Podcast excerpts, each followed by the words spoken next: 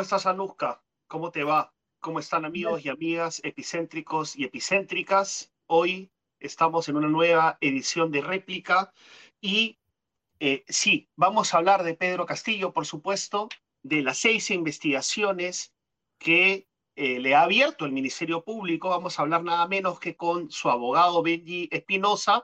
Ahora, como dice Anuska, eh, nuestro amigo Iván La Negra de Transparencia, hasta las renuncias duran poco, ¿no? Seis horas duró su renuncia. Vamos a conversar con él sobre la situación legal de su defendido, el presidente que defiende con pasión, ¿no? A su patrocinado. Eh, me refiero a Benji Espinosa. Dime, dime.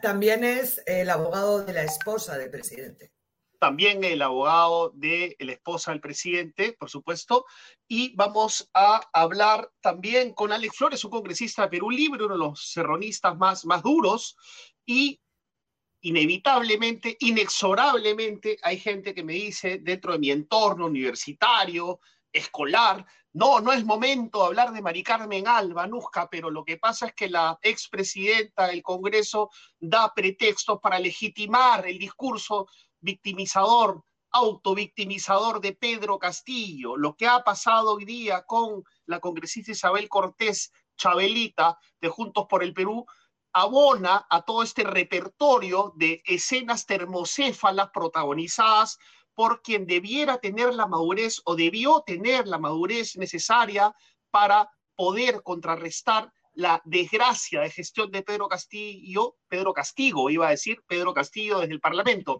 Nos referimos a Mari Carmen Alba. ¿Quieres presentar tú el último video? No, no, no, René, quería decirte que podíamos nombrarlos así, Pedro Castigo y Mari Carma, la podemos llamar. Pedro Castigo y Mari Carma. Claro, Pedro Castigo y Mari Carma. Es karma, ya, o sea, es lo de la presidenta Claro, acá dicen, y cuando, y cuando Chabelita agredió al policía, también está mal, pues, pero no tiene tantos reflectores como Mari Carmen Alba.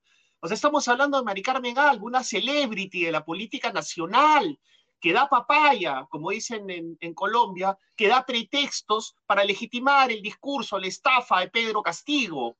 Vamos a ver lo que ocurrió hoy día en, en la mañana, casi tarde, con eh, Isabel Cortés la jala del brazo a Nusca, eso se parece a las discusiones cuando me jalabas del brazo en, las oficinas de Cuarto Poder, ¿no? Cuando te sacaba de quicio. Vamos a ver eh, qué pasa con, qué pasó con Mari Carmen Albi Chabelita en el Parlamento, ahí en el hemiciclo. Mari Carma. Mari Carma, sí. A ver. Vamos. Vamos a ver, por favor. ¿Qué pasó ahí? Por favor nos quitan el ritmo, nos quitan el ritmo ahí, que, vaya Mari Carmen Alba, por favor. Por favor. Ahí estamos viendo. Se acerca primero Mari Carmen Alba a tomarle el pulso a un congresista, ¿no? Parece, eso es lo que han explicado sus allegados, y algo le dice eh, Isabel Cortés, mañana nos lo va a contar porque tenemos una entrevista con ella en grado 5, pero esto propicia, motiva la reacción furibunda, termocéfala, repito, de Mari Carmen Alba, quien abona con este episodio su fama de tener la mecha corta, ¿no? Porque... No, pero a ver, René, René, eh, segundos antes lo que había pasado es que dentro de Acción Popular, porque aquí todo está en implosión, el congresista Darwin Espinosa... Eh, ¿Ah, eso fue antes? Sí, uno de los niños, eh, fue unos segundos antes. Darwin Espinosa, que es uno de los niños, eh, tiene unas palabras con Wilson Soto, que es de la facción de Mari Karma. Entonces, hay ahí un dime y directo. Ah, ya, pero me estoy confundiendo, me estoy confundiendo con lo que contó Darwin Espinosa respecto a Mari Carmen Alba, quien lo llamó indio de mierda. Sí, pero eso Disculpe que el francés. Sí, pero a ver. por favor, actualízanos, o sea, cuéntanos, por favor, eh, eh, la estructura de los hechos. Segundos antes de esto, no sé si Ricardo puede retroceder un poco las imágenes, se ve al congresista Darwin Espinosa antes de que intervenga la expresidenta del Congreso, Darwin Espinosa, que es de Acción Popular, uno de los, presuntamente uno de los niños, indicado como los niños, este, con eh, con Wilson Soto. Tiene unas palabras que es el congresista de Acción Popular, también el que hemos sentado, que parece, al parecer tiene una, se descompensa, tiene ahí un problema. Entonces, Darwin Espinosa sale, tiene una unas palabras con él, se va y aparece María del Carmen junto con Isabel Cortés, que lo que ha explicado ella es que simplemente fue a ver qué le pasaba al congresista Soto, porque parece que se le había bajado la presión. Y que ahí lo que ha dicho es que María del Carmen Alba le dice, vete de aquí, no te metas en tema de nuestra bancada, vete de aquí, pero la agarra del brazo de una manera inaceptable. Perdón, ¿quién le dice no te metas en temas de nuestras bancadas? María Alba, porque cuando ve que algo pasa entre los dos congresistas y que se descompensa Wilson Soto, la congresista Isabel Cortés del Centro Democrático Juntos por el Perú se acerca ahí baja Mari Carmen y le dice eh, lo que estamos viendo y a decir, a decir de la congresista Elizabeth eh, Cortés, lo que le dice María del Carmen Alba es no te metas aquí, no te metas en cosas de nuestra bancada, vete de aquí. Y hay, un, claro, y hay un contacto físico ahí, la jalonea, ¿no? la jalonea y, eso es, el doctor Bustamante, el doctor Bustamante de Fuerza Popular el que la separa y se lleva a María del Carmen. Después, en Pasos Perdidos, el congresista, sindicado por ser uno de los niños, Darwin Espinosa, dice que en uno de los comités, una de las reuniones de aquí. En un plenario, en un plenario el sábado pasado, Mari Carmen Alba se refirió a él como indio de mierda. Disculpen la frase, pero hay que decirla. No sé si tenemos las declaraciones de Darwin Espinosa. ¿Las tenemos? Las tenemos. Y luego María del Carmen Alba ya ha pedido disculpas, ha dicho que ha tenido una reacción. Escuchemos a Darwin Espinosa para seguir, para seguir con, con tu narrativa, por favor. Escuchemos a Espinosa lo que dijo en Los Pasos Perdidos. Por favor, Ricardo. Adelante, Ricardo, el mago de la producción. Darwin Espinosa, quien habló de Mari Carmen Alba, el diálogo que tuvo con ella en un plenario de Acción Popular el sábado pasado. Sí, mientras llegan las declaraciones, es que tenemos tantas declaraciones hoy, te comento que María del Carmen Alba ya ahí, ahí está, ahí está la señora se ha sentido desde el primer día presidenta del país, ¿no? Y es por eso que ahora jalonea, grita, insulta. Y ustedes no saben, lo, el, sábado pasado había un plenario en Acción Popular y le ha dicho indio de M a un congresista. ¿no? Y, entre otras lisuras más que nos va a destruir a nosotros y a nuestras familias, es lo que ha dicho la señora Mari Carmen Alba en un plenario. No, la señora se ha sentido desde el primer día presidenta del país. ¿No? Y es por eso que ahora jalonea, grita, insulta. Y ustedes no saben, lo, el, sábado pasado había un plenario en Acción Popular y le ha dicho indio de M a un congresista. ¿No? Y, entre otras lisuras más que nos va a destruir a nosotros y a nuestras familias, es lo que ha dicho. Bueno, era Darwin Espinosa, ¿no? Sindicado como niño, hay que decirlo. Eso no significa que este señor sea un santo, pero hay que analizar lo que dice también, ¿no? En todo caso, Luz nos contando qué viene después, porque tenemos... René, René, eh, quiero decir que María del Carmen Alba, Mari, Mari Karma, Mari Karma para los epicéntricos, Mari ha eh, sacado un tuit pidiendo disculpas, diciendo que, y cito textual, ha tenido una reacción inadecuada, que pide sus disculpas y termina diciendo no estuve bien. La pregunta es, ¿alguna vez estuvo bien? ¿Alguna vez estuvo a la altura de las circunstancias, de su investidura o de la que tiene ahora? Porque francamente es Mari Karma. Y para eso les vamos a presentar un, nuevo trabajo que hemos hecho, acabamos de presentar en Epicentro. Este, de Madame Richter, de la resucitada Madame Richter, tal vez una compañera de colegio de Mari Carmen Alba, así bromeando un poco. No, más cool, más cool. Madame Richter, les presentamos lo que Madame Richter, una de nuestras integrantes, ha descubierto sobre Mari Carmen. Ahí va.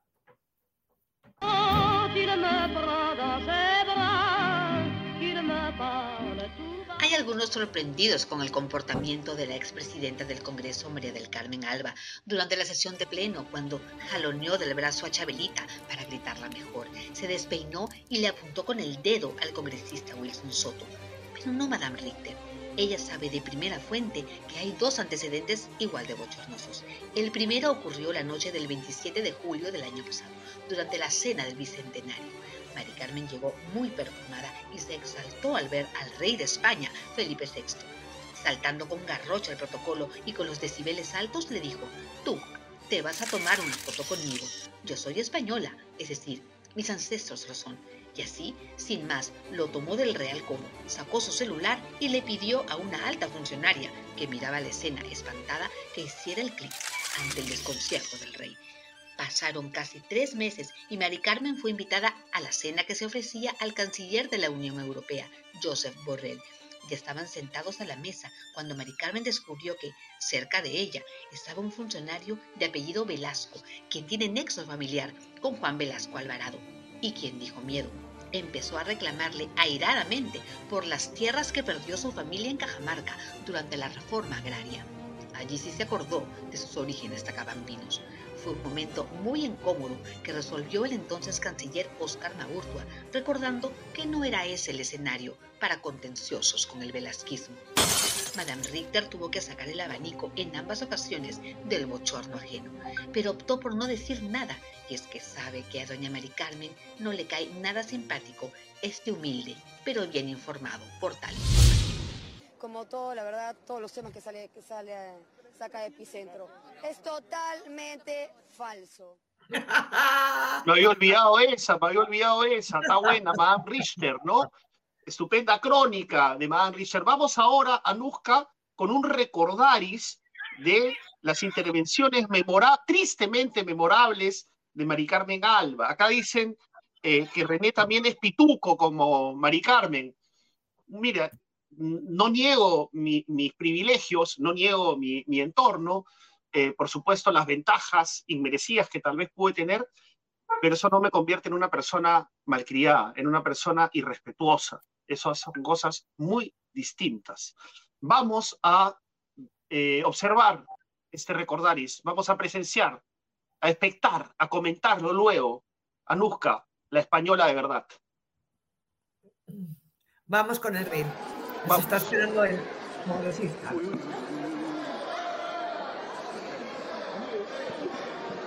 ¿Qué pasó acá? ¿Por qué se está hablando mucho de esto? Bajan las escalinatas la señora Mari Carmen Alba y el presidente Pedro Castillo. Se saludan de codo. El presidente Castillo parece extender la mano. Mari Carmen Alba le dice no con el codo y inmediatamente hace un gesto con la palma de su mano derecha.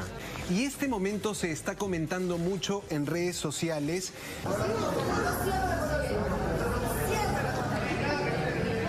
Porque no es posible por favor, que de esa manera, alcaldesa, alcaldesa, alcaldesa, alcaldesa.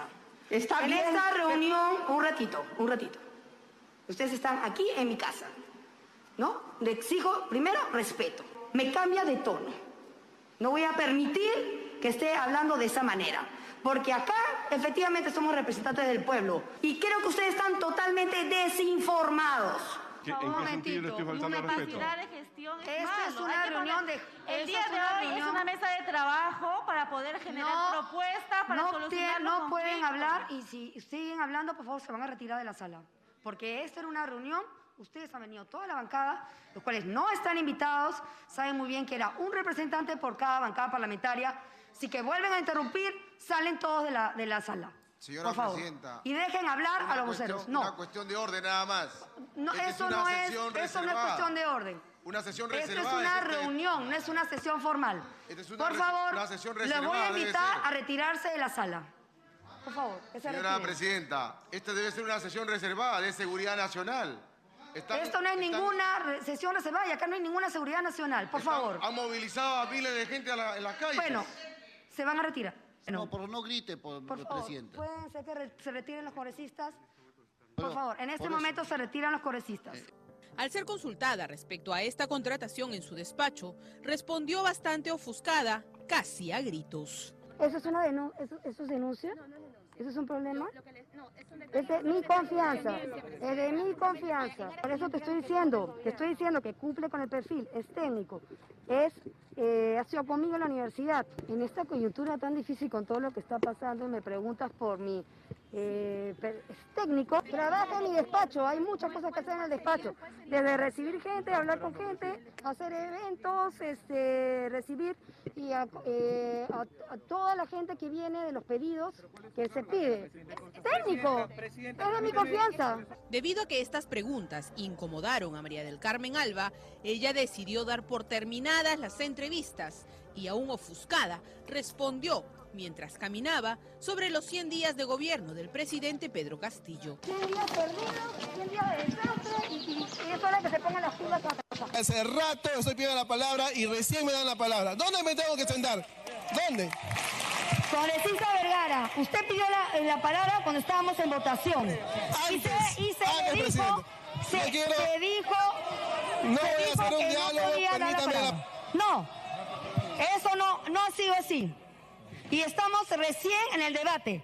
Con el respeto que se merecen a la señora ministro participar porque no estamos en una sesión ordinaria. Congresista Vergara, las reconsideraciones, como usted sabe, se presentan por escrito.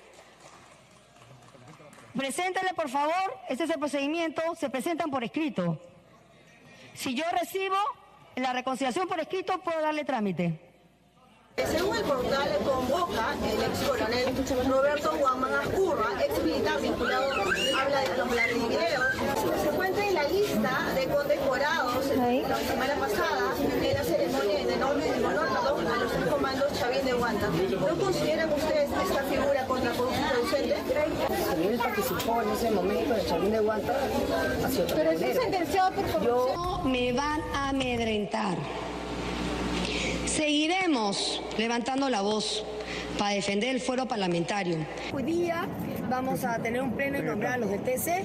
Esperemos que nombremos a los seis del Tribunal Constitucional. Estoy muy optimista y vamos a dar la diferencia. Este Congreso va a demostrar que es diferente, diferente. He hecho un acuerdo en la Junta de Portavoces para que esta elección sea sin debate y sin uso de la palabra. Ya se ha debatido bastante y no hay uso de la palabra congresista portalatino. Debería usted de hablar con su vocero. Congresista portalatino, ¿usted no sabe respetar los acuerdos de Junta de Portavoces y los acuerdos del Pleno?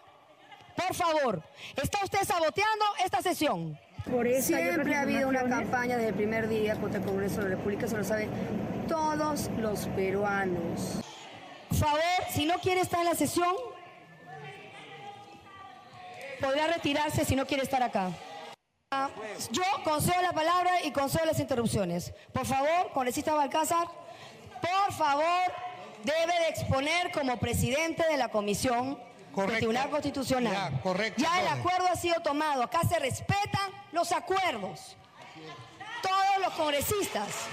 Aquí en el Congreso, aquí en el Congreso, nadie se atrinchera a su curul.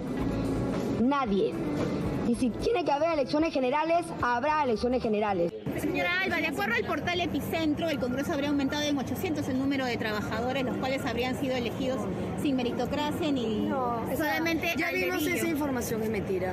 Como todo, la verdad, todos los temas que sale, que sale a, saca Epicentro. No, es totalmente falso. Presidenta, ¿cuándo vamos a sentar al hemiciclo, Presidenta? ¿Cuándo vamos a sentar? Mentira, congresista. ¿Esa es la forma, congresista? Congresista, no congresista, ayer hubo una reunión, usted la ha cancelado, usted la ha cancelado, congresista. congresista, ha cancelado la reunión con los periodistas. Y está. Este... Tremendo recuento, ¿no? Tremendo recuento, eh, pero tenemos que darle pase a uno de nuestros invitados, Anuska. Así es. Bueno, yo solo quería decir que parece que la expresidenta del Congreso confunde tener carácter confunde el carácter con la mala, con la mala educación y con el vacío, ¿no? Y con el vacío. Vamos con nuestro entrevistado, con el congresista de Perú Libre, más que cerronista, perulibrista, este, Alex Flores Ramírez. Muy buenas noches, congresista. ¿Nos escucha bien? No le escuchamos, congresista. No lo escuchamos, congresista Alex Flores. Le tienen que poner audio, a ver, un momento. Este, bueno, mientras, mientras, le ponen audio, esto fue un recuento de las intervenciones tristemente memorables de Mari Carmen Alba. A mucha gente le gusta, no mucho, no mucha gente, porque tiene baja aprobación, pero a algunas personas les gusta ¿no? que hable fuerte, que se hace chorá. Pero ¿de qué sirve esas formas agresivas? ¿no? ¿De qué sirven? Nunca sirven las formas agresivas, salvo en momentos excepcionales, particulares, pero si además no tienen fondo, eh, estamos hablando de una política totalmente inmadura, ¿no? Que no ayuda a el entendimiento, no ayuda a prosperar, a progresar. tenemos un video pendiente de hace tiempo cuando una congresista de izquierda, Elizabeth Medina, se fue y agredió en el hemiciclo a la congresista también en aquel entonces de Fuerza Popular, eh, Marta Moyano. No ahora, fue hace tiempo y, eso, y ese momento también es y sigue siendo absolutamente reprobable, ¿cierto? Y tenemos el video, pero estamos, a ver, está activado, me dice el congresista Alex Flores. Ricardo. Ahí está. Buenas noches, don Alex Flores. Uy, no se escucha tampoco. No lo escuchamos.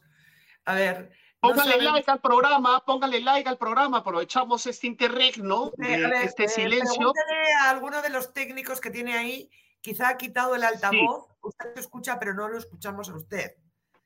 No, ya, si usted nos escucha, pero nosotros a usted no. No lo escuchamos. Esto no está pasando.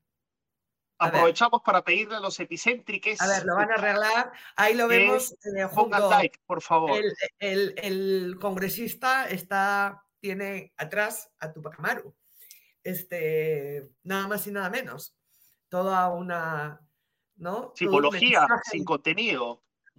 Bueno. ¿Te trae audífonos? Sí. Eh, por favor, que le pongan audífonos al, congresista Flores. Pero bueno. Bueno, lo que eh, pasa es que lo que, lo que eh, actuaciones como las de hoy, este, a ver, un día de furia lo puede tener cualquiera, ¿cierto? Yo no, pero esa es una tendencia, ¿no? Pero por eso, pero ser maricarma no puede ser. Un patrón. porque además, y además, no solo es que es inaceptable que algo así pase. Anuska, pero no le digas maricarma, después nos van a decir a ti mermeluque y a mí mermelumendi, pues no le digas maricarma, ¿no? O sea, tú, pues yo le digo maricarma. Por favor, maricarma, no seas mala, maricarma. ¿no? ¿Cómo se cómo la llaman? Bueno, la, Carmen le dicen también, ya, Carmen, ¿no? Pero después sus este, defensores les van a decir, nos van a decir Mermelumendi y Mermeluque, ¿no? Entonces, bueno. lo de Mermeluque se lo has inventado tú, lo de Mermelumendi. Si, entramos, si entramos ese terreno, no, ahí, ahí he leído Mermeluque, que no lo quieras leer es otra cosa. Pero bueno, así, así es la política, así es la política, ¿no? Este... este... bueno, habla, habla, querida. No, hablo no, a ver si ya nos conectan con el congresista Alex Flores. Voy diciendo, el, eh, voy leyéndoles el tuit que ha enviado, que envió ayer el congresista Alex Flores eh, sobre, bueno, pues eh, toda esta cuestión del presidente, que por cierto, el presidente, también tenemos declaraciones de, ayer del presidente. Este, vamos a poner el, el tuit de Alex Flores. A ver si nos lo pone Ricardo, pero parece que Ricardo está. A ver, voy a leer el tuit de Alex Flores. Dice así: con la valiente decisión de Jennifer Paredes, la hija del presidente, de entregarse a la fiscalía, se cae todo el show mediático que se venía tejiendo en torno a su captura, al cual pareciera que se presta el Ministerio Público y la DIVIAC. Basta de instrumentalizar la justicia con fines políticos. Este es el tuit que envió ayer el congresista Alex Flores, con quien vamos ahora a conversar, porque además él este, ha salido de una reunión en el Congreso para atendernos y queremos mm, que nos puntualice pues, em, este tuit que envió y otras cosas más, ¿no?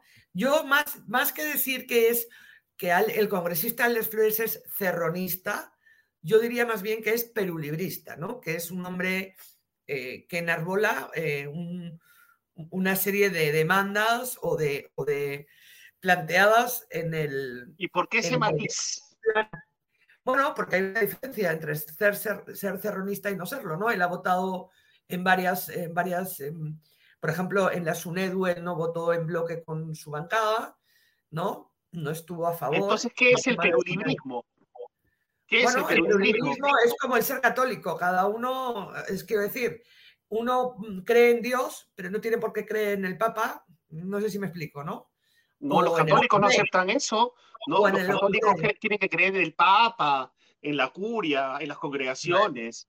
Ganó Mergal, ganó Abelardo Bonet, nos cuenta entre, en este interino, a ver si se conecta el congresista Alex Flores, que ganó el Melgar. Por favor, déjenos likes, déjenos likes. Estamos a la espera, Ricardo, de que nos digas algo. Por si no nos vamos con, si no nos vamos con Benji, si no nos vamos con Benji Espinosa.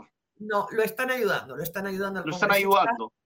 Bueno, ayer, este, oye, em, bueno, agradecerles a todos los que, los que nos siguen a esta hora. Y yo echo de menos a Alf. No sé si te acuerdas que desde el principio.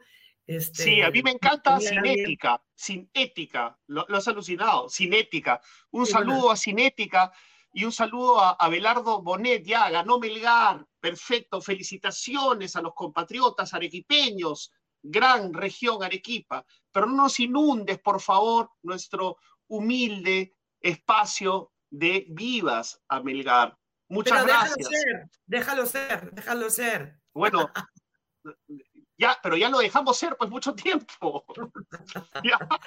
Ahí sigue y sigue. Está, está, ganó Melgar, Melgar a semis, a semifinales. Perfecto, sí, es que es un triunfo internacional, ojo, ¿ah? Ojo, Melgar está haciendo lo que no es no, lo que no puede hacer ni Alianza ni la U, dos respetables equipos perdedores internacionalmente. Melgar está sacando la cara por el Perú, eso hay que decirlo también. Gracias a Belardo Bonet por darnos este insumo. Anuska Melgar es un equipo arequipeño bastante aguerrido que está clasificándose a la semifinal. O sea, un tremendo consuelo del de eh, espirreado fútbol peruano a nivel de equipos, ¿no? Perfecto.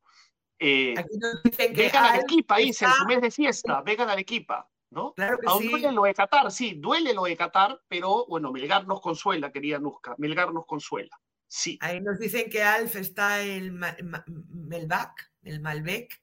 Ahí nos dicen, no sé, esperemos que vuelva. A ver, Alf, Cinética, cuéntanos a quién le ha ganado Melgar. Cinética, por favor. Dices que nos ha ganado, eh, hemos ganado en Brasil después de años, pero cuéntanos qué partido ha sido, perdónanos, por favor, nuestra lejanía de- del fútbol, perdónanos, pero cuéntanos Cinética, por favor, a quién le ha ganado Melgar y cuánto, ¿no? ¿En qué El, estadio? el congresista no desapareció. A ver, Ricardo, dinos algo. Lo están ayudando. Ahí está. Vamos. Buenas está noches. Buenas noches, congresista. Sí, ¿cómo está, congresista? Buenas, Buenas noches. Anuska. Buenas noches, René. Gracias por invitarme. Mil disculpas por el problema técnico que he tenido. No pasa nada. Congresista, vamos de frente a la sangre, al, al tuit que usted envió ayer, que dice, ya lo he leído, pero lo vuelvo a leer, con, la valiente decisión de Jennifer Paredes de entregarse a la fiscalía, se cae el show mediático que se venía tejiendo en torno a su captura, al cual pareciera que se presta el Ministerio Público y la EDIVIAC. Basta de instrumentalizar la justicia con fines políticos. Eh, ¿Nos puede explicar esto, por favor? Claro que sí, Anuska. A estas alturas de la historia del país, queda claro que hay una judicialización de la política. Con esto nosotros no estamos acusando ni estamos en contra de la, de la acción que está llevando adelante la Fiscalía de la Nación. Por el contrario, nosotros saludamos. Creo que la lucha en contra de la corrupción tiene que ser así. Sin embargo, hay algunas situaciones que no quedan claras. Primero, es la celeridad con que se está llevando. Muchas veces eh, un tanto que preocupa, puesto que pareciera que no están cumpliendo el, debido proceso. Eh, por ello he, he manifestado ayer eh, este tuit, porque eh, pareciera que hay una consonancia entre estas instituciones que deben guardar la absoluta imparcialidad para no manchar la investigación que están llevando adelante. Porque hemos visto la derecha en el Congreso de la República, algunos opinólogos también de derecha, expolíticos, eh, que también eh, van en la misma consonancia. Entonces yo estoy saludando la valentía que ha tenido eh, Jennifer Paredes de ninguna manera la estamos exculpando, por el contrario, que la investiguen a profundidad. Eh, pero Entonces, ¿por qué la valentía? ¿Por qué la valentía? ¿Qué, ¿Cuál fue el hecho valiente si todos somos iguales ante la ley? Frente a una situación similar, René, un expresidente huyó del país, renunció vía fax cobardemente desde, desde, desde, Japón. Tenemos otro expresidente ante una igual situación, prefirió suicidarse, ¿no? Alan García, Fujimori y muchos otros políticos. Esto, por supuesto, no tiene nada de heroico, como dice eh, el Premier o algunos ministros. Definitivamente no tiene nada de heroico, pero creo que hay que saludar ese gesto de haberse entregado justicia, que es lo más correcto en este, en este caso. Bueno, se entregó varias horas después, de todo indicar, eh, según lo que ha trascendido, que por inteligencia se sabía que había venido de Cajamarca, que estaba en la residencia del presidente, pues dentro del Palacio de Gobierno, a donde no se le dejó entrar ni a la Fiscalía ni, ni a la DIVIAC por más de una hora, ¿cierto? Este, cuando llegaron ya no estaba y ella luego se ha presentado, ¿no? O sea, comportamiento ejemplar ninguno y valentía, permítame, yo eh, esto yo no debería opinar, pero me parece que no es un acto valiente, pero usted en todo caso deja claro que no, eh, que no pone la mano al fuego por su inocencia, o sí pone la mano al fuego por su inocencia. No, de ninguna manera, Anuska, yo no puedo poner la mano por su inocencia, solamente he saludado el gesto correcto de haberse entregado a la justicia. Creo que eso es lo más apropiado que ha hecho. Yo no puedo poner la mano al fuego ni por ella ni por ninguno. Yo creo que las investigaciones son saludables, tienen que llevarse adelante. Estamos esperando que de una vez se formalice la denuncia oficialmente y saber realmente eh, qué, qué es lo que están, uh, qué desierto hay en todas estas acusaciones Claro, evaluar las pruebas, congresista, pero hay, hay un tema que me preocupa, que es que usted, y se lo digo con respeto, eh, está apelando, nosotros somos periodistas hace más de 20 años, y, eh, y, recordamos mucho lo que decía Keiko Fujimori, la señora Luz Salgado, por ejemplo, cuando Keiko Fujimori purgó prisión y el juez Concepción Carguancho le dio prisión preventiva a Keiko Fujimori, o, o lo que decía el nacionalismo, cuando el mismo juez Concepción Carhuancho dictó prisión preventiva para Naín Heredia de Villantumala y lo que decían los PP causas y así sucesivamente, lo que le quiero eh, señalar es que siempre que el afectado pertenece a nuestra orilla política, se apela al discurso de persecución, de falta de independencia del sistema de justicia. Ese discurso está trillado porque lo han usado todos sus adversarios políticos, sus propios adversarios políticos han dicho lo mismo que usted cuando el turno de las prisiones preventivas eran a ellos. Entonces, ¿en qué, en qué quedamos? René, eh, es cierto, hemos visto a través de la historia que la mayoría de los políticos que han estado involucrados en actos de corrupción han utilizado este discurso. Sin embargo, las circunstancias y la coyuntura no son iguales. Yo no estoy defendiendo definitivamente que se lleve adelante las investigaciones, por el contrario, saludamos y respaldamos ello. Lo que yo he planteado es que hay una diferenciación, primero, eh, eh, eh, en, que hay algunos medios de comunicación, ¿no? Que esto han mediatizado a tal punto de casi hacer un show, ¿no? Pero lo mismo pasó con Keiko Fujimori y pasó con Nadine Heredia y pasó con Ollantumala. Usted no puede negar que una figura de, la, gran diferencia, René, la gran diferencia, René, está en que en caso de ellos eran cosas eh, eh, objetivas, veraces. Te voy a dar un solo ejemplo nada más. Hablando de esta señorita Jennifer Paredes, a quien no defendemos, ¿no? Pero vamos a ver. Un medio de comunicación nacional en un momento dio por cierta la noticia de que estaba huyendo a Colombia, cuando no había corroborado. Lo primero que tiene que hacer un medio, porque esa es la profesión que tienen ustedes, es comprobar si esa noticia es cierta o no. Pero ¿qué pasó aquí? Dio por cierto, ¿no? Calumnió. Y después, bueno, tranquilamente se disculpó. Se parece un poco a la, a la expresidente del Congreso de la República. Agrede y luego se disculpa. Y ahí no puede quedar eso.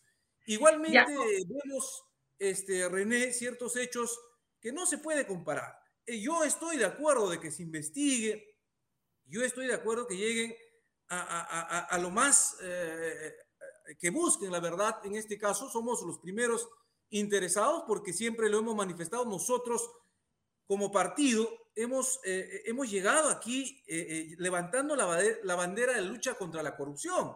Por lo tanto, nosotros vamos a estar siempre de acuerdo con la lucha en contra de la corrupción, caiga quien caiga. Pero bueno, a ver, este, pueden ser sus deseos, pero lo concreto, congresista, es que el presidente de su partido, el presidente de su partido, esta semana un juez ha autorizado que se le incauten sus cuentas, parte de sus cuentas y las de su madre, me refiero a Vladimir Cerrón, por 2.3 millones de soles.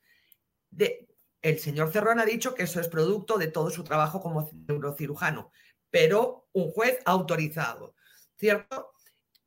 Esto el presidente de su partido. Y la persona que ustedes, que el partido llevó a Palacio, tiene seis investigaciones abiertas, un sobrino prófugo, su secretario eh, de Palacio elegido de él estuvo prófugo, al ministro que siempre ha protegido al ministro de Vivienda que ahora está en Transportes, lo vuelve a nombrar, pese a que por activa y por pasiva su entorno le ha advertido de lo que estaba pasando ahí. O sea, sus intenciones o sus deseos, pero la realidad no le está dando la razón, congresista. No le está dando la razón. Porque por acción o por omisión, el presidente al día de hoy es culpable, al menos políticamente. Por acción o por, omisión. Así, así es. O sea, yo, ¿No lo ve usted así? O sea, usted es político, usted responde a votantes, usted enarbola la decencia, la no corrupción, usted ha sido valiente y ha votado eh, no siempre en concordancia con su bancada. Hombre, es que no se puede tapar el sol con un dedo, congresista. Anuska, eh, es cierto estos cuestionamientos que usted manifiesta, sin embargo, aún dentro del fuero político tiene que haber pruebas tiene que haber eh, hechos que tienen que ser corroborados. Nosotros estamos pidiendo eso, estamos esperando eso, porque nosotros no vamos a avalar la corrupción. Pero bueno, no se le ha sentenciado todavía. Por ello, por ello todavía pues no se puede hablar de culpabilidad. Es cierto, los indicios indican ello, pero estamos en un estado constitucional de derecho y tiene que haber pruebas. Pero entonces, ¿cuál es el, pero ¿cuál es el problema? René, no sé si, porque tenemos, eh, el, congresista tiene que salir y tenemos también al abogado del presidente. Si me permites, por favor, René, una pregunta, dos preguntas para terminar, congresista, porque además sé que tiene otra entrevista a las 8. Este, gracias por habernos dado prioridad, porque somos epicentro. Este, este ¿qué le iba a decir, congresista? ¿Cómo eh, cree que Pedro Castillo, el, gobierno de Pedro Castillo está haciendo gestión. cree que está eh, eh, haciendo los programas que debería hacer, implementando, cree que este gobierno está administrando y gestionando el país para el bien de todos, no solo de la viva la clase popular que dijo ayer en Palacio, porque ahora, ahora se ha desatado. O sea, ahora ha dicho, yo puse una mejilla, fui respetuoso, o sea, que parece que todo esto de concertar mm, era, era, era, fingido y ahora habla solo de viva la clase popular. Bueno, el pueblo es todo el mundo y él se debe a todos los ciudadanos, a todos los ciudadanos. ¿Qué le parece la gestión de este gobierno? La gestión. Bueno, Vamos a ser objetivos y realistas, Anuska. Es cierto, Pedro Castillo en un momento embanderó, levantó las propuestas del cambio, de la transformación en el discurso. En la campaña fue así, nosotros nos adherimos, luchamos por ello, el cambio de la constitución política, la renegociación de los contratos ley, mayor inversión en la educación, en la salud, etc. Yo creo que siendo realistas, Anuska, hasta en el discurso Pedro Castillo ya ha abandonado esas propuestas. No podemos negar eso. Lamentablemente, está rodeado por un círculo de políticos que se han sumado a última hora, que probablemente busquen sus intereses personales, grupales y han abandonado las propuestas que se le ha ofrecido al pueblo. Sin embargo, Anuska, lo que nosotros hemos dicho claramente es, finalmente el quien lo va a juzgar es el mismo pueblo que lo ha elegido. Nosotros estamos en contra del golpismo, nosotros estamos en contra de esos grupos antidemocráticos desde, desde el primer momento en que asumió Pedro Castillo este gobierno, empezaron con el obstruccionismo, empezaron a, a, obstaculizar este gobierno. Bueno, su partido ha votado en varias ocasiones con esos grupos que usted llama este, golpistas y obstruccionistas. Su partido, no usted, pero sí su partido. Lamentablemente es cierto, Anuska, yo no he votado con ellos, yo tengo bien claro mis principios.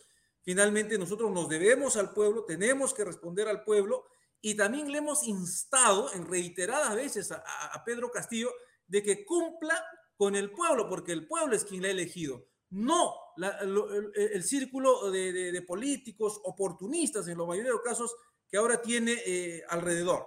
Por lo tanto, Anuska, este, para nosotros, lamentablemente, eh, hasta ahora no hemos visto oh, ninguna implementación de los programas de izquierda. Es cierto también que hay algunas variables como oh, que la derecha ah, golpista del Congreso de la República no ha dejado avanzar, no ha dejado este, implementar. Esto no es justificación, lógicamente, porque este gobierno lo que ha hecho es defenderse, dedicarse a defender del ataque, defender de, los cuestionamientos que tiene. Yo creo que tiene que replantear ello, tiene que pegarse más otra vez al pueblo, no solamente cuando lo necesite, como lamentablemente lo hace estos días, sino que desde el primer día tenía que hacer ello, cumplir con el pueblo, implementar los, los programas a favor del pueblo y por lo tanto mi, mi, análisis es eso, Anuska. Nosotros finalmente no defendemos a una persona, no defendemos a Pedro Castillo, defendemos la voluntad popular, defendemos la democracia. El pueblo ha elegido a este gobierno. El pueblo le ha dado y el pueblo cada vez tiene más hambre, está más empobrecido y está más dividido. Lamentablemente esa es nuestra realidad, pero la derecha golpista, un sector de la prensa concentrada, no es nadie para decirle al pueblo. Bueno, pero no son los únicos congresistas, no son los únicos, no es la derecha el único sector, la derecha extrema no es el único sector que cuestiona al presidente Castillo. Anuski y yo cuestionamos al presidente Castillo, no somos ni de derecha ni de izquierda.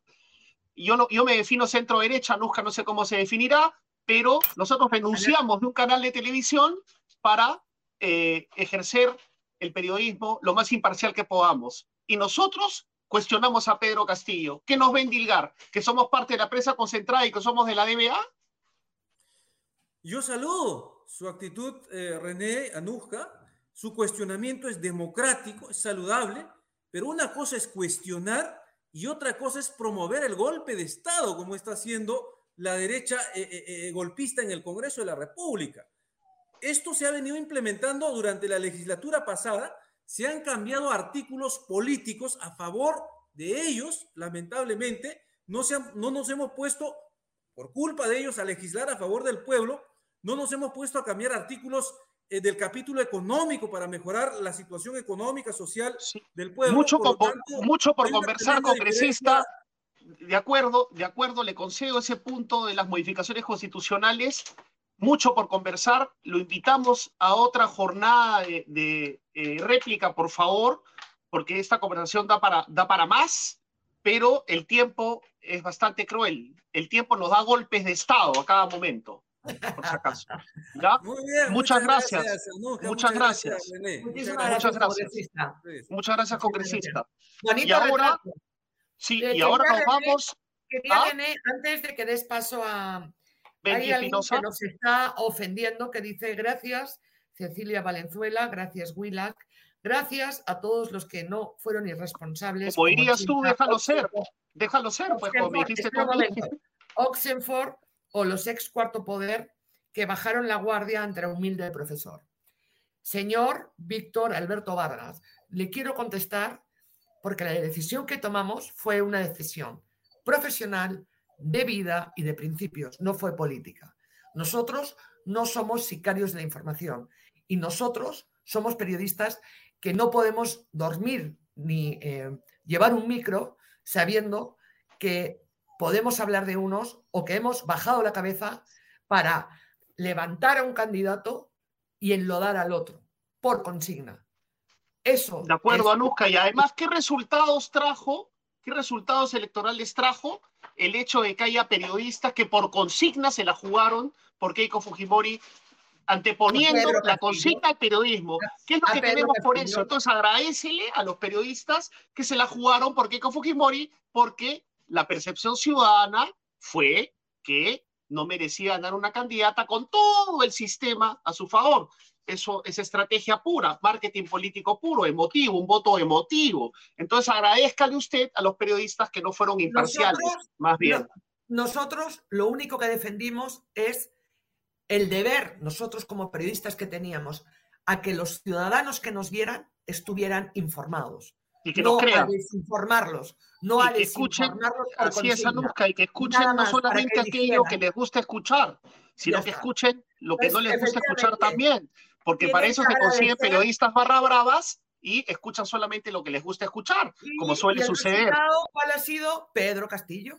Pedro Castillo. Si tú eh, em, no dices toda la verdad o tratas de torcer la verdad o ignoras una parte de la verdad o una parte de la realidad, no de la verdad, de la realidad, o sea, de que el cielo está en el cielo, las consecuencias, ¿cuáles son? Toma Pedro Castillo, pues, toma Pedro Castillo. Ahí ya le hemos respondido al señor, este... Que le agradezca, pues, Víctor Alberto Vargas que Cruzado, que, le- que en le, Cuarto que le Poder agradezca. Es que había notas y había información sobre Pedro Castillo y sobre Keiko Fujimori. Y la relacionada a Keiko Fujimori no se podía sacar. Eso fue lo que pasó.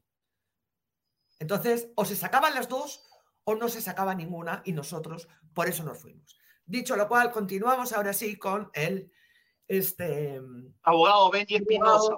¿no? Ben- Benji Espinosa, que se ha, se ha soplado esta, esta declaración de principios. Pero bueno, gracias por esperarnos, eh, doctor Benji Espinosa. Muchas Perdón, gracias. Benji, no está con- Y- este, congresista, es. digo, por mi madre. Así es. Eh, ah, Ahora, es que aparece tanto como congresista el doctor Espinosa. Ahora, eh, eh, doctor, eh, dicen que en la coyuntura actual hasta las renuncias duran poco, ¿no? No solamente los cargos, sino las renuncias también duran poco. Su renuncia duró seis horas. ¿Qué, qué lo hizo cambiar de opinión, por favor? ¿Qué, qué, qué, qué floro le metió, con todo respeto, estoy ironizando un poco, le metió el presidente Pedro Castillo para que usted retorne a su defensa? Eh, sí, en primer lugar quiero agradecerles, eh, René, Anuska, muchas gracias por su invitación, por volvernos a ver acá en Epicentro. Gracias a usted. yo creo que es importante establecer, en efecto, me fui por un momento, por unas horas, pero regresé. Y quiero aclarar que eh, nunca perdí la confianza de mis clientes. y yo no había renunciado porque creía que eran personas culpables. Eso debo subrayarlo. Ya no Entonces, ¿por qué? ¿Qué pasó? fueron otras razones que, como ustedes muy bien conocen, yo tengo que guardar reserva por el secreto profesional. Doctor, Es ¿me puede decir- que tiene mi cliente. Pero ¿Me que responda, Nusca, que responda, por favor, está explicando. De repente, nos va a decir, no, no, yo, yo, eh, creo, bueno, a ver, yo quisiera hacerle esta pregunta.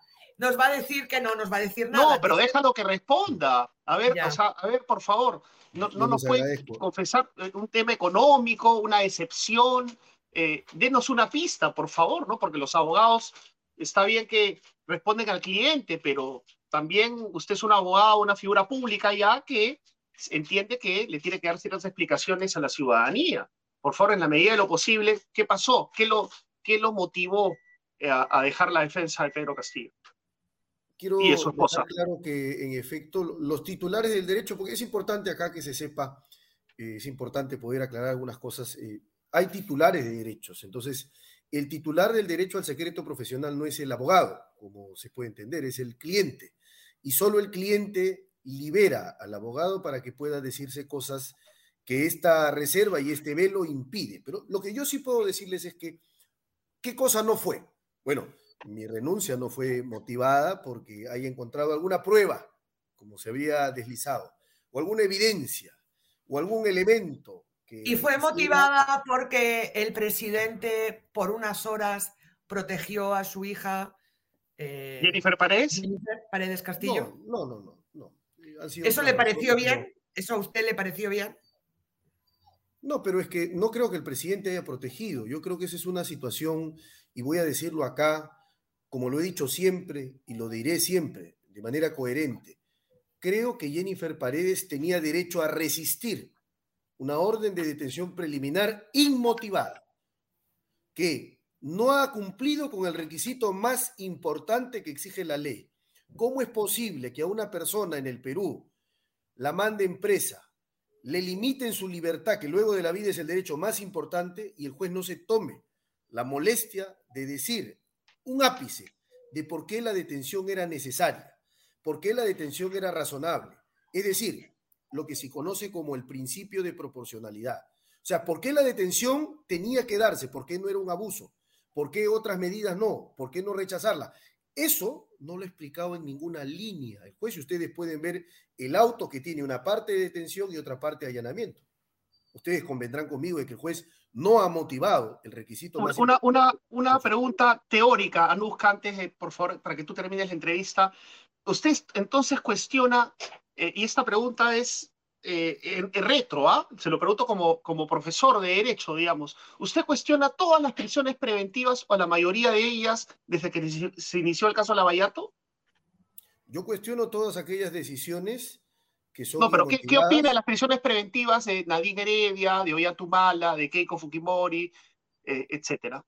De Susana Villarán creo que se cometieron excesos porque yo soy un convencido que la prisión es el último recurso y cuando hay buena conducta procesal a la persona no se le puede detener porque la prisión no es un castigo adelantado, no es una pena anticipada, ni es un medio para estigmatizar, es un medio para proteger el proceso. Y en el caso de la detención preliminar tiene otra lógica. La lógica es, necesito realizar algunas diligencias que sin la presencia del investigado no podría hacer. Esa es la lógica del artículo 261 que acá no se está cumpliendo. Entonces, vuelvo al punto original que inició eh, mi planteamiento. El punto original es, un ciudadano, una ciudadana en el Perú, tiene el derecho a resistir una detención que juzga inadecuada, desproporcionada, arbitraria, si lo tiene.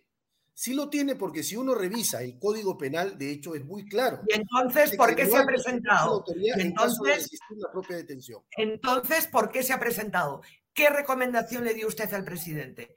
Que, como usted ha dicho, preservara su libertad o conservara su libertad o que se entregue. ¿Qué recomendación le ha dado usted al presidente? Si me puede contestar, por favor, esa pregunta. Yo creo que ha sido una decisión de la señorita Jennifer Paredes tomada con su defensa, en la cual yo no intervengo, porque yo no defiendo ni asesoro a Jennifer Paredes, pero sí defiendo el respeto al debido proceso y a la libertad personal, que en un Estado de Derecho es fundamental, entenderán. Pero usted considera que ha hecho bien en entregarse.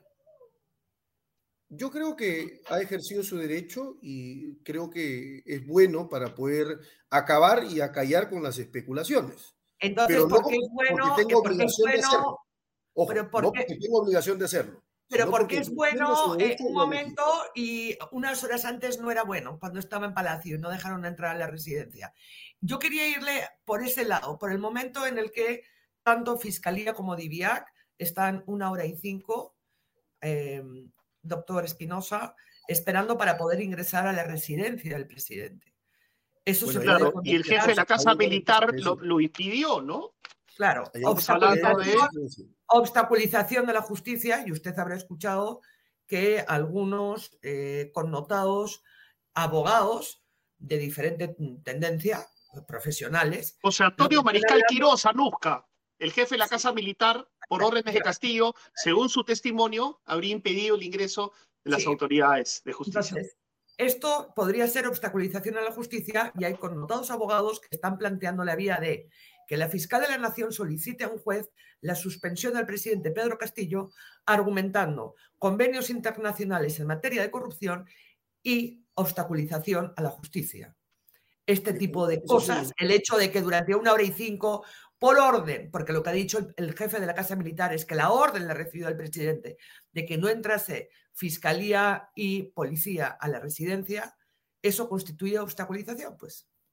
Eso es un absoluto disparate jurídico. Primero, porque la ley peruana no lo permite, el artículo 298.1b.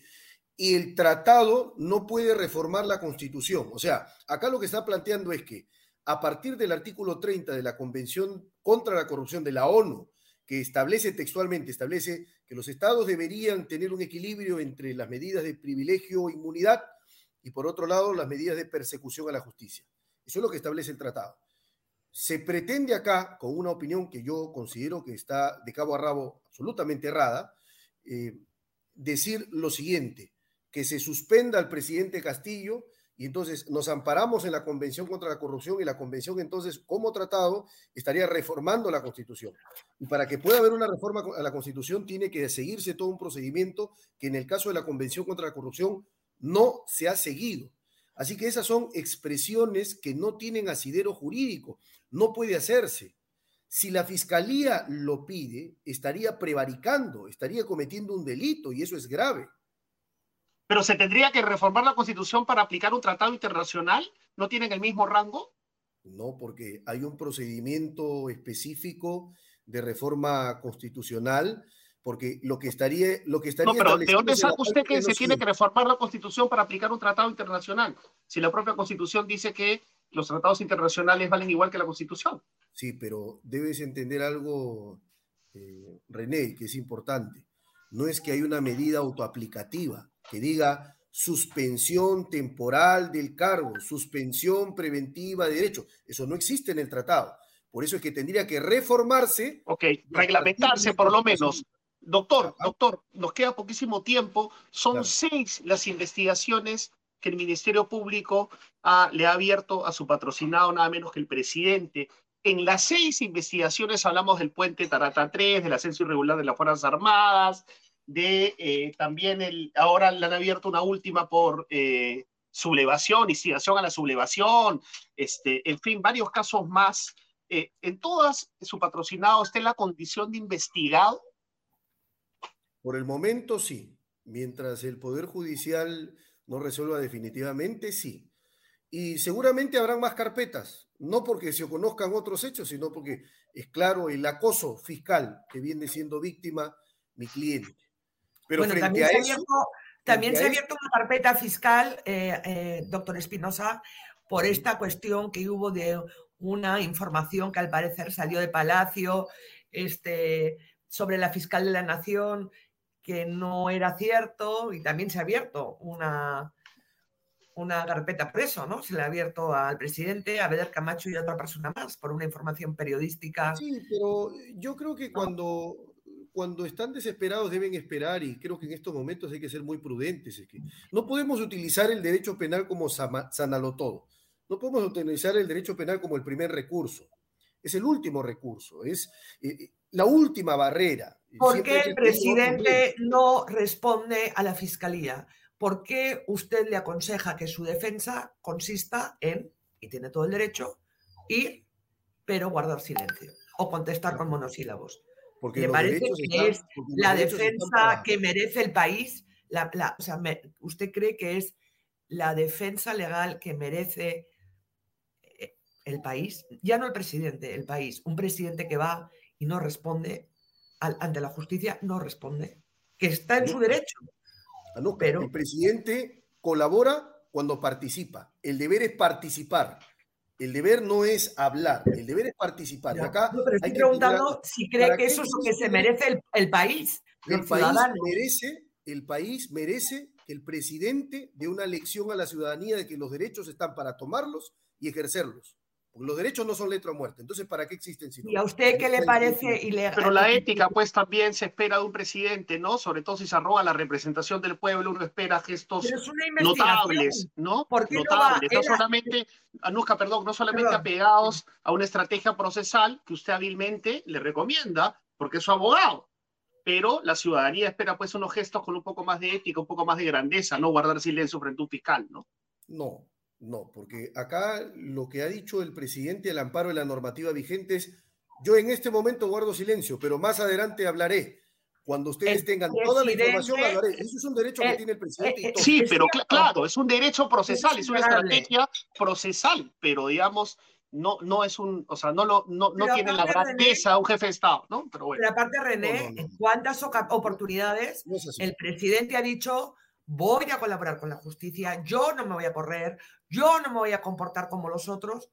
Aquí quien va a decidir si es culpable o inocente son los hechos y la justicia y la judicatura, los jueces, ¿cierto? Sí. Pero él ha dicho, este eh, doctor Espinosa, congresista, mil veces por activa y por pasiva, ha dicho, yo voy a colaborar, yo no voy a ser como los otros. Lo decía en campaña, yo no voy a ser como los otros presidentes. Bueno, va y no responde a nada.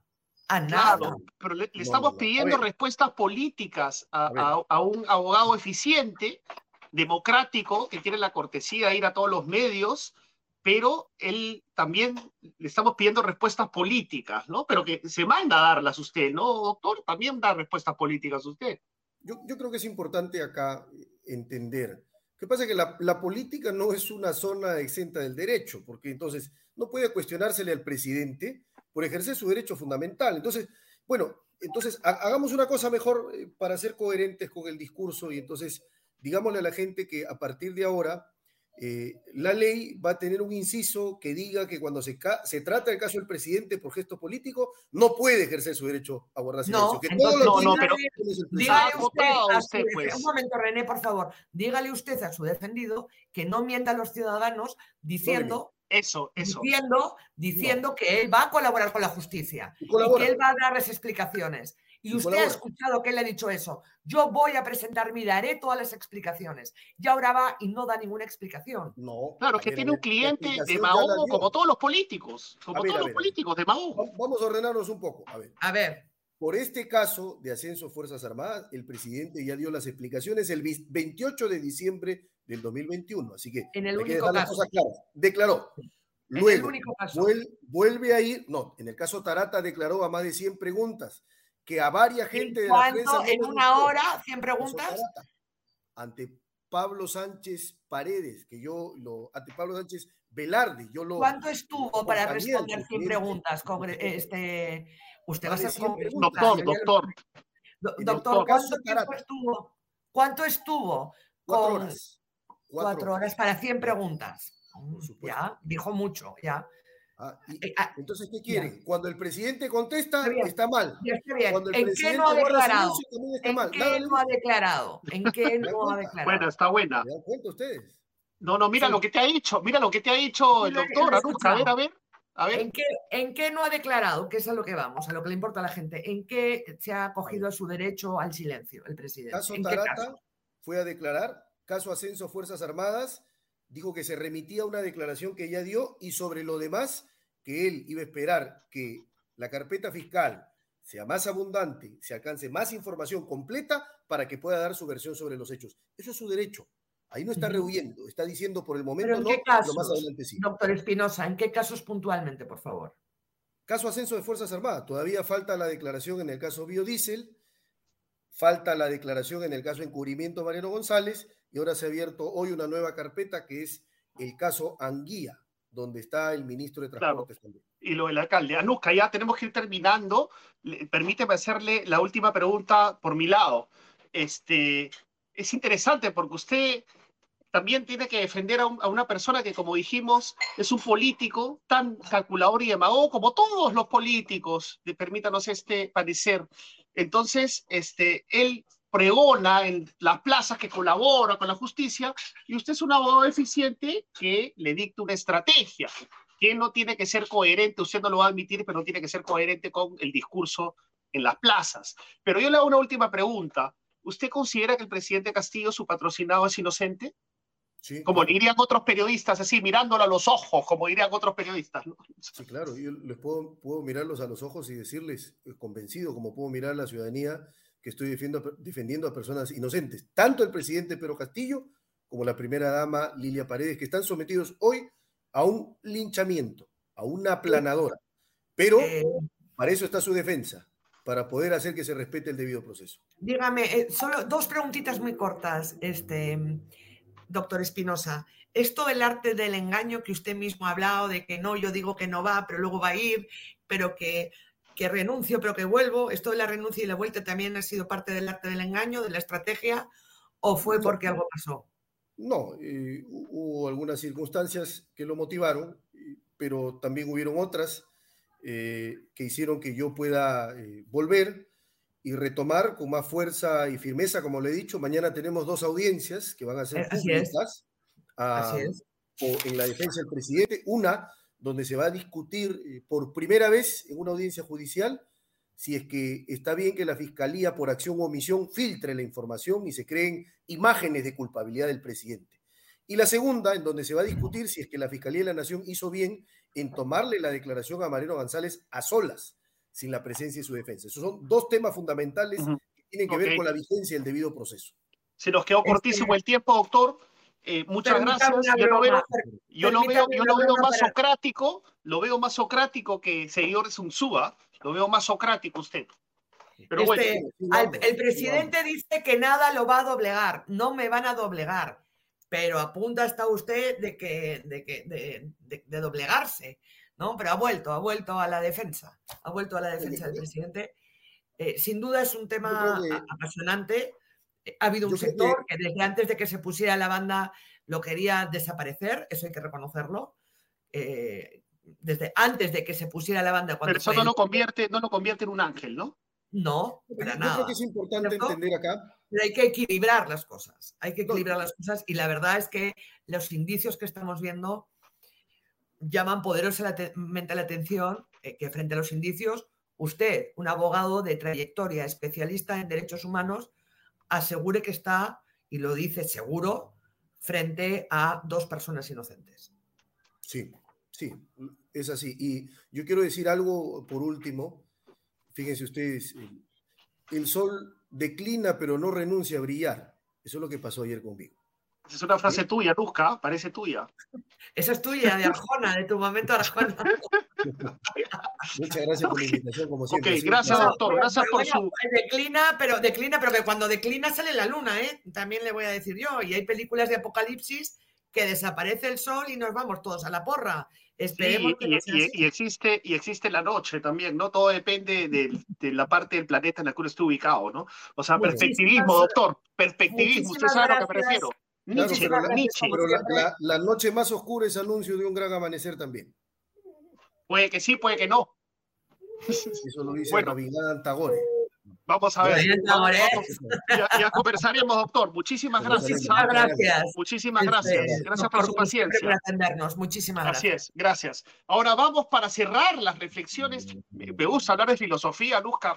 Ahí, ¿no? Es interesante eso, hablar de filosofía con el doctor Espinosa, que es un buen abogado, ¿ah? Ojo nos puede caer antipático, a muchos les puede caer antipático por quien defiende, pero eso no significa que sea malo o buen abogado, ¿no?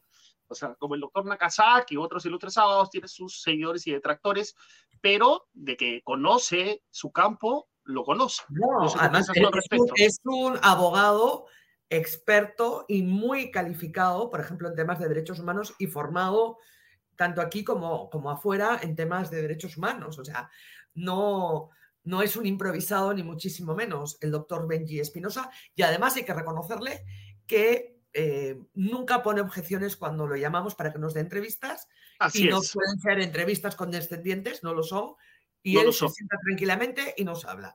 Con lo cual, muchísimas gracias. De acuerdo. Vamos ahora a agradecerle también por la espera a Mauricio Zabaleta, un politólogo que nos va a ayudar a digerir eh, brevemente, por esta vez, brevemente, porque el tiempo nos ganó, pero brevemente, eh, Mauricio Zabaleta nos va a ayudar a digerir todo lo que hemos escuchado hoy día en las entrevistas y todo este culebrón que estamos viviendo como país. O sea, yo no sé, eh, Mauricio, buenas noches, si eh, se puede, hay un parangón, tal vez el año 2000, en el que hayamos vivido este carrusel de emociones de uno y otro lado. No sé, ¿cómo, cómo, cómo la ves? René, primero, gracias por la invitación, Anuska, es un gusto conversar con ustedes.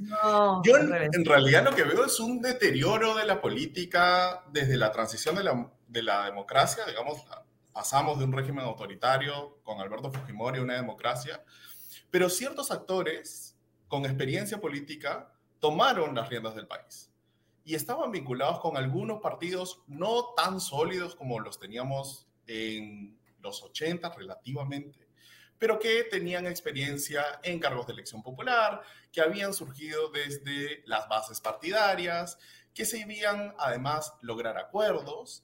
Y lo que hemos visto en los siguientes 20 años, y creo que ahora estamos en el punto, digamos, más crítico de ese deterioro, es la ausencia de políticos profesionales en el país.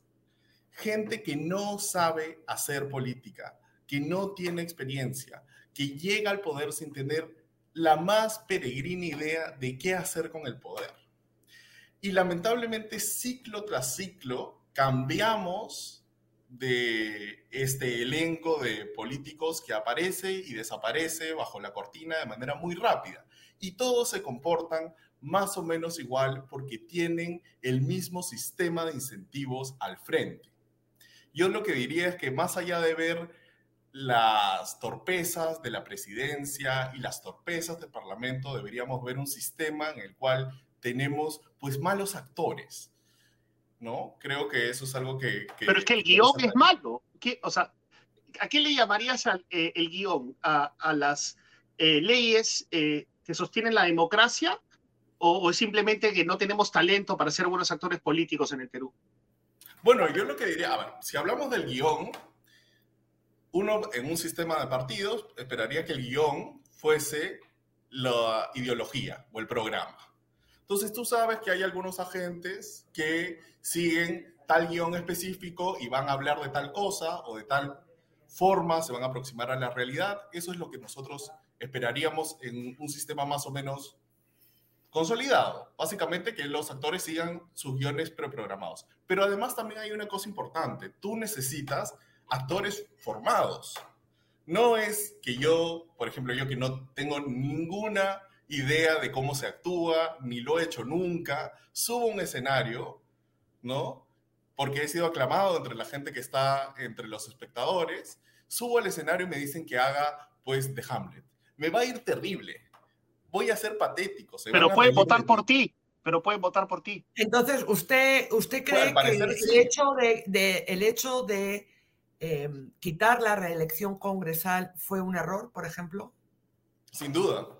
Es un error porque lo que necesitas en democracia es cómo haces que los procesos de toma de decisiones tengan dos cosas, predictibilidad y posibilidad de pensar en el largo plazo. Lo que aquí no tenemos es predictibilidad y por supuesto tenemos agentes guiados por el corto plazo. ¿Por qué es eso? Básicamente porque si yo soy electo congresista sin ninguna experiencia, he logrado que se me elija como varios congresistas por debajo de 15 mil o 10 mil votos, ¿no? Mi puesto se debe al arrastre del candidato presidencial y que muy posiblemente yo he dado una contribución para poder ganar ese cupo, ¿no? Cuando he pagado, he comprado mi asiento, he comprado. He comprado, yo quería ser más elegante, nunca tú has sido más, más, más clara. Menos has, comprado, digamos, el, el, cupo, has comprado la candidatura, entonces llegas al Parlamento y tienes incentivos para qué? Bueno, para, eh, no tienes horizonte programático, lo que quieres es cosas muy, muy concretas. Por ejemplo, tener más espacios en comisiones para tener más espacio en comisión, poder ganar espacios en comisión. Y además, lo de comisión tiene algo importante. No es solo porque estén interesados en debatir legislación específica, sino porque te da espacio a, de repente, colocar más asesores. ¿Sí? Esos incentivos son diferentes a los incentivos de la campaña y son, nuevamente, muy cortoplacistas. Muy de, voy a ganar esta comisión, me separo para poder formar bancada y tener acceso directo, y además son muy conscientes desde hace tiempo y más ahora que básicamente no te puedes reelegir en ningún cargo de elección popular, ¿no? De que su tiempo en política es muy corto. Cuando tu tiempo en política es muy corto y no piensas, oye, yo voy a estar en política de acá a 30 años, si no voy a estar 5 años y tal vez menos, es que comienzas a tomar decisiones para mañana, no para pasado está clamando por, por, una reforma política, ¿no? Que parece que la, eh, la clase política justamente no, no, quiere mirar de frente. Para terminar, se nos, nos, queda muy poco tiempo. La última pregunta de mi lado, te vamos a invitar otro, en otra ocasión para hablar más largo y tendido. pero quería hacerte una pregunta acorde con la coyuntura inmediata, cortoplacista, llámame si quieres, pero es que todos los días hay pues elementos. Eh, mira, eh, ¿tú crees que Mari Carmen Alba, dado el rol como presidenta del Congreso que ha ocupado y dado su comportamiento, de alguna manera ha legitimado al presidente Castillo ese discurso sin contenido, ese simbolismo eh, barato de, Pedro Castillo, ha sido legitimado por una inmadurez, una falta de pericia política y esta termocefalia de Mari Carmen Alba? Sin duda. Uno lo que no debe hacer en política, bueno, hay varias cosas que uno nunca debe hacer en política, pero una de las centrales es no confirmar prejuicios. En el sentido de que si tú tienes una imagen que se presta a ser vista como parte de las clases altas del país, tienes un presidente que además te envilga eso, lo que no puedes hacer es confirmar esa caricatura. Y María del Carmen Alba se convirtió en una caricatura, saliendo a decir cuando claramente ya el presidente Castillo no iba a seguir el plan de gobierno de Cerrón, salió a decir seis meses después que estaba luchando contra el comunismo. ¿No? Sale a decir un mundo maniqueo en el cual, que es bastante maniqueo, también el discurso del presidente, por supuesto, ¿no? Dice, entre blancos e indios. Pero por favor, eh, eh, estamos este, en, la colonia, ¿en qué, es, ¿en qué estadio estamos para que María Carmen Alba diga eso? Entonces, por supuesto, ella ha sido la enemiga perfecta de Pedro Castillo. O sea, ni mandada a hacer.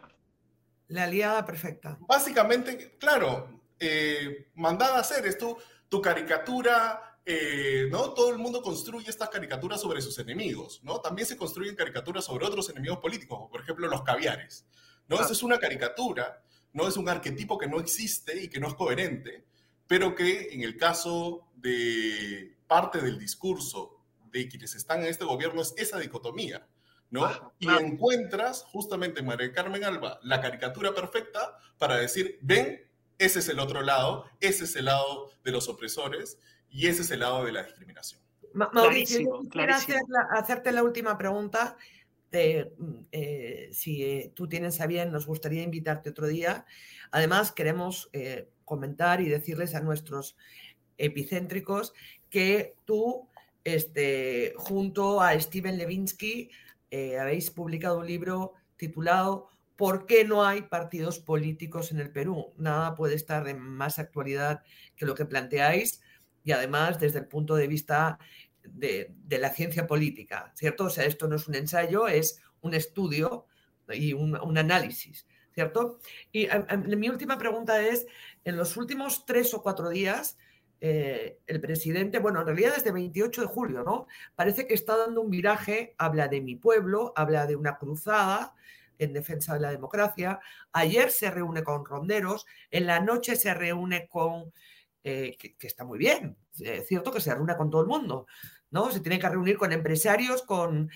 Pero ayer se reunió con ronderos y en la noche con personas de colectivos y de sindicatos y habla de viva, eh, viva la, clase popular, ya no voy a ponerle el, otro cachete, ahora ya no vamos... Última oportunidad, última oportunidad. Vamos, a tomar... pregunta. René. Ah, perdón, perdón. No, no, no, pues. ¿Cuál es la pregunta, pues? ¿Cuál Vamos, eh, dice también, vamos a tomar las decisiones nosotros, ¿no? Ya eh, con, vamos a tomar las decisiones nosotros, no como lo, hemos hecho en el pasado siendo educados. Eso es lo que plantea el presidente. ¿Crees que esto va a surtir efecto? ¿Crees que puede recuperar oxígeno entre determinados sectores con este discurso? Claro, si es un discurso vacío, lo que le va a dar es oxígeno para una muerte más lenta. Pero ¿crees que realmente se vienen nuevos tiempos hasta que dure, hasta que caiga? Es muy improbable por, creo, dos cosas. Una es de que el presidente ya perdió ese tren. Si hubiese hecho eso de repente desde 28 de julio del 2021, podría haber movilizado ese sector de la población que sin duda y de manera inequívoca lo apoyó durante eh, la etapa electoral. Pero creo que debido a los escándalos de corrupción, debido al crecimiento de los precios y otros factores, ya esa oportunidad pasó. Y segundo, y esto ya involucra a la sociedad, el Perú no tiene organizaciones rurales fuertes. No tiene organizaciones de la sociedad civil fuertes en general.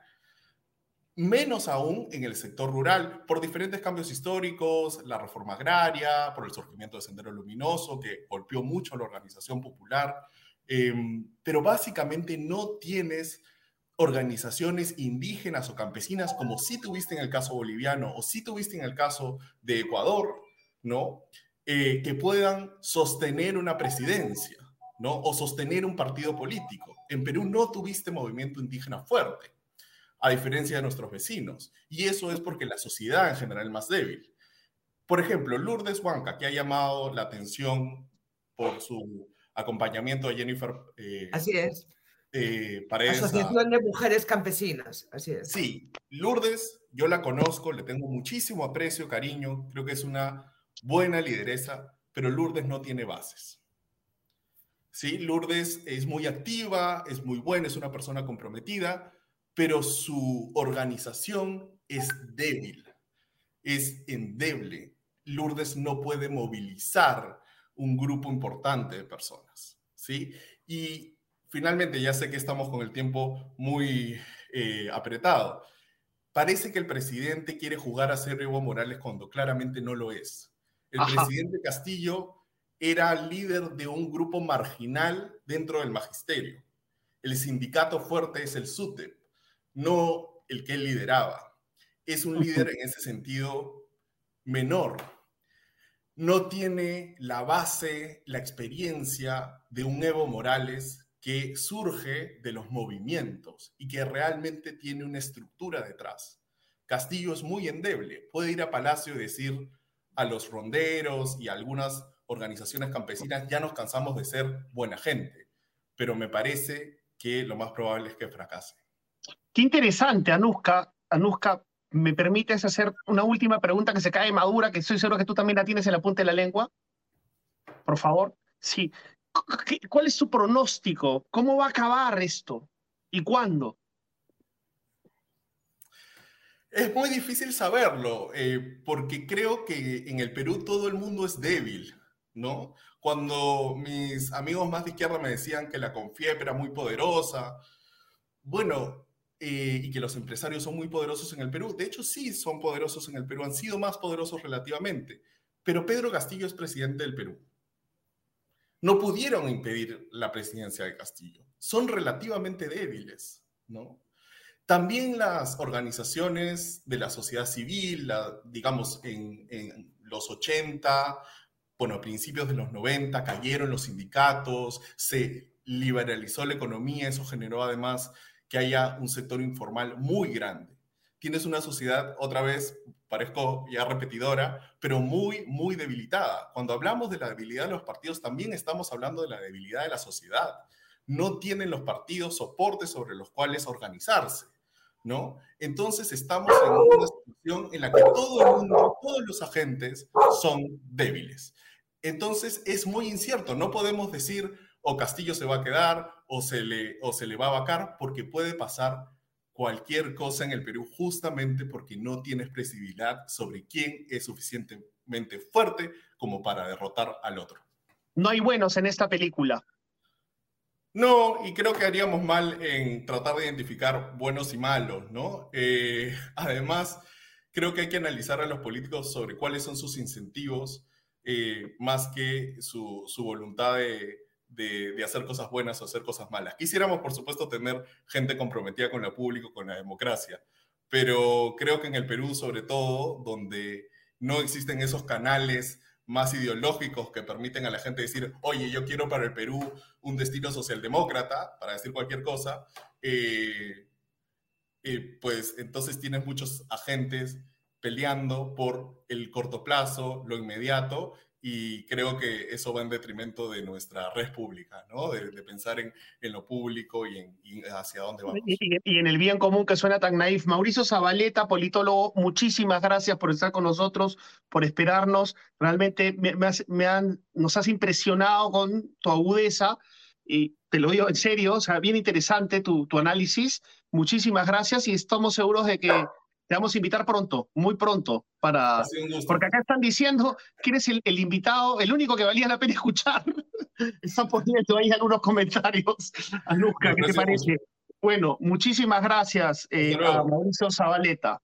Gracias. Muchísimas Hasta gracias pronto. y recordamos eh, que tienes un libro, ¿cierto? ¿Por qué no existen Sí. partidos en el Perú? Escrito junto a Levinsky. Muchas gracias. Hasta luego. Gracias, Mauricio. Gracias, gracias. Querida Anuska, Eh, Tú despides el programa, por favor. ¿Ya? yo despido ya. 955-101-558 es el teléfono ganador, pero la gente quiere escuchar tu dejo. La gente reclama, clama por ti, querida Anuska. Por favor, dale tú también. ¿Cuál era la pregunta? Que si por favor puedes leer el teléfono. Por favor. Ah, Ya saben, pueden suscribirse, estamos sacando nueva información, eh, les pedimos sus likes, hacemos lo mejor posible, todo es mejorable, pero realmente le ponemos cariño y punche para que tengan toda la información con los protagonistas de todos los lados. Ya saben, se pueden suscribir, ahí tienen el QR y también nos pueden yapear al 955-101-558, 955-101-558. Suscríbanse, yapéennos o dennos likes. Muchas gracias y muy buenas noches. Muchísimas gracias.